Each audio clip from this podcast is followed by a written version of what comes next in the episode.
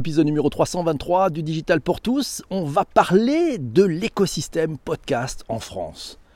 On en parle de plus en plus, on les écoute de plus en plus. Au fil du temps, ils prennent place dans notre intimité tous les jours. Nous en écoutons quelques-uns tous les jours lors de nos déplacements, lors de notre pratique du sport, pendant que l'on fait la cuisine ou pour certains, et ils se reconnaîtront peut-être, pendant que nous faisons la vaisselle.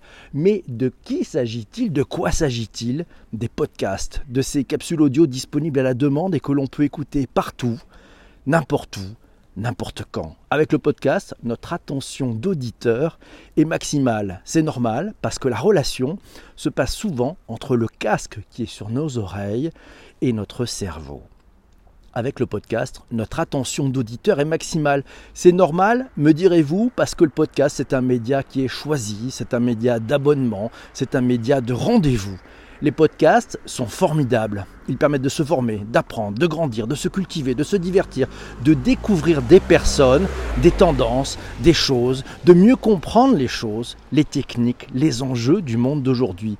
Phénomène qui a fait couler beaucoup d'encre ces deux dernières années, le monde du podcast est aussi le théâtre d'un formidable écosystème avec, comme toujours, dans le Far West, des chercheurs d'or et des vendeurs de pelles et de pioches. L'écosystème des podcasts en France, ça valait bien le coup d'en faire un épisode, le numéro 323 du Digital pour tous.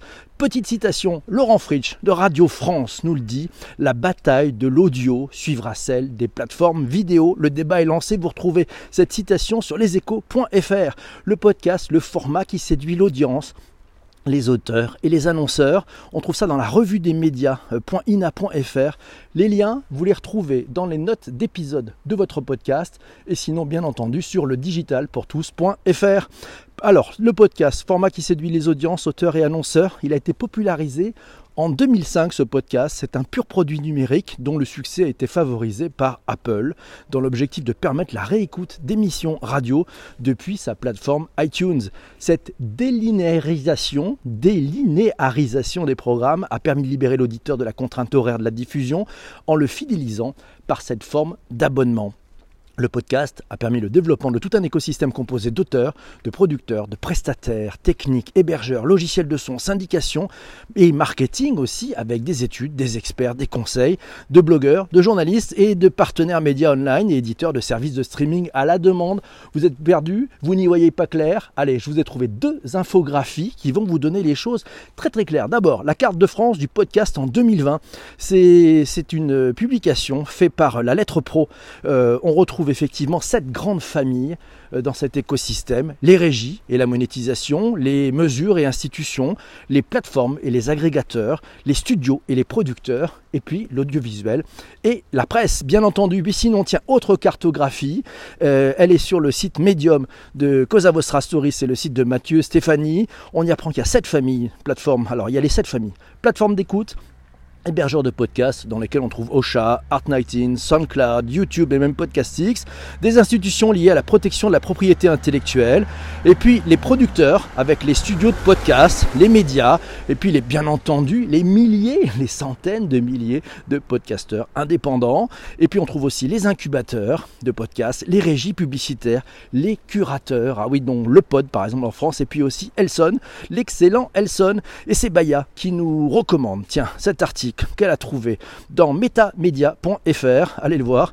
Euh, on apprend que l'audio en ligne, c'est un usage qui devient courant avec l'effervescence euh, des podcasts natifs, avec une audience de podcasts natifs qui est un public plutôt jeune, CSP+, francilien et adepte de l'audio digital. Le podcast natif, il permet une écriture plus décalée, plus libre et surtout plus longue. Les podcasts natifs, ils sont consommés à 48%, apprend-on dans cet article, via des applications de podcasts et puis selon l'étude Médiamétrie, 34% des internautes qui écoutent des podcasts natifs les découvrent par les applications de podcast et 59% par les réseaux sociaux. Ah, les réseaux sociaux. En 2017, toujours dans cet article, on apprend que la SACD a créé le premier fonds de soutien aux podcasts natifs pour France Culture et en 2019, elle a créé un deuxième fonds de soutien pour l'ensemble des acteurs. La particularité de ces fonds, bah, c'est les projets doivent être présentés sur les plateformes, par les plateformes. Oui, les hébergeurs, ce fonds aussi euh, plateformes de syndication. Et eh oui, c'est euh, par exemple, on peut parler de Encore, de Ocha, de Acast, de Art19.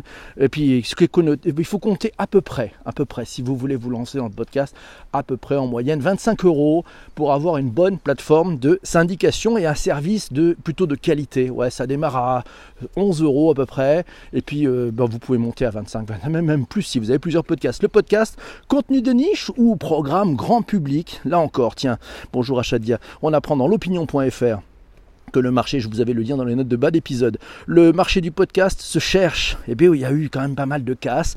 D'un côté, l'offre Boxon qui a été lancée par la journaliste Pascal Clark au printemps 2016 qui s'est arrêtée, faute d'un nombre d'abonnés euh, insuffisant. Voilà, bah, malheureusement, malheureusement, faute de nombre d'abonnés suffisant. Et puis de l'autre, des petits nouveaux comme Cybelle, par exemple, monté par une ancienne de M6 et de TF1.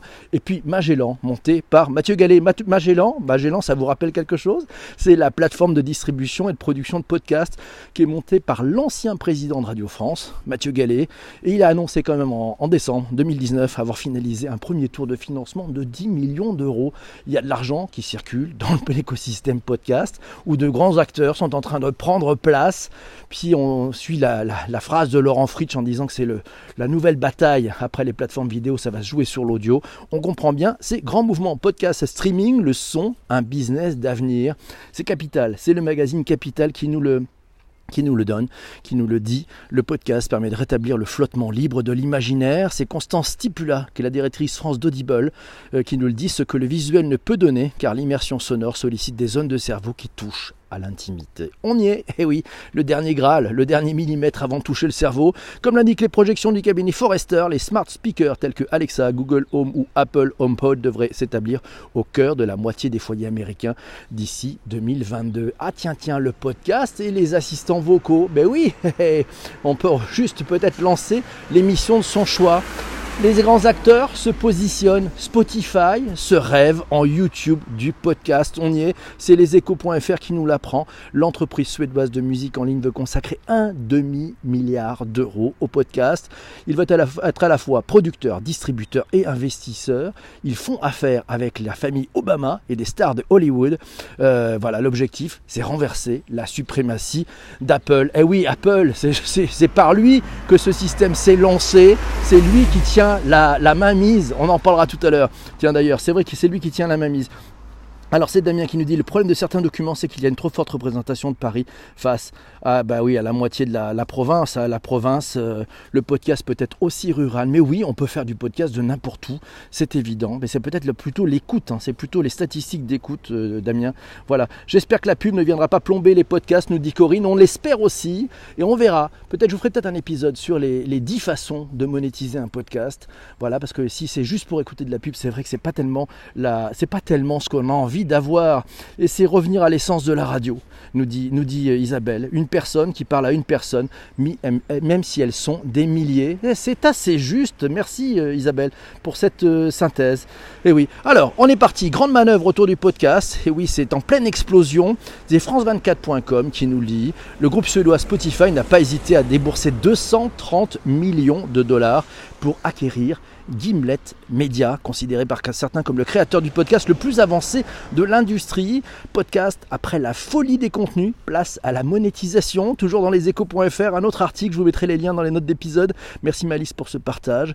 On apprend que le dynamisme du podcast se confirme et le secteur publicitaire suit le même sillon. Acast, le leader mondial du secteur. Ouais, le suédois Acast, spécialisé dans la distribution et la monétisation de ses formats audio, a annoncé avoir doublé ses revenus et passer la barre des 20 millions de dollars lors de l'année fiscale 2018. On n'a pas les chiffres pour la France. On essaiera d'en avoir peut-être en année 2020. Podcast des producteurs publie un manifeste contre les grandes plateformes. Tiens, c'est l'expansion qui nous l'apprend.